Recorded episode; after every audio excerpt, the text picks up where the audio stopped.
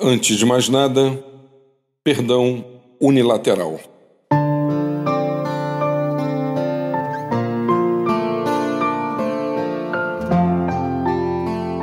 É certo que um dos aspectos mais desafiadores quando falamos do perdão reside na disposição de conceder a alguém o perdão unilateral.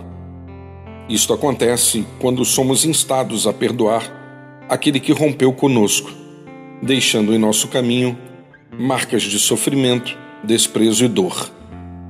Por inúmeras razões, já não mais existe contato ou qualquer possibilidade de diálogo. Os canais de aproximação foram completamente fechados.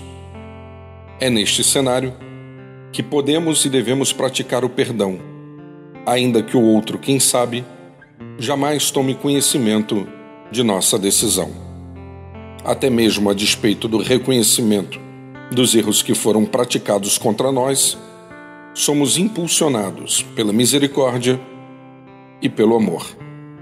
E assim, experimentamos alívio permanente e disposição para seguir adiante.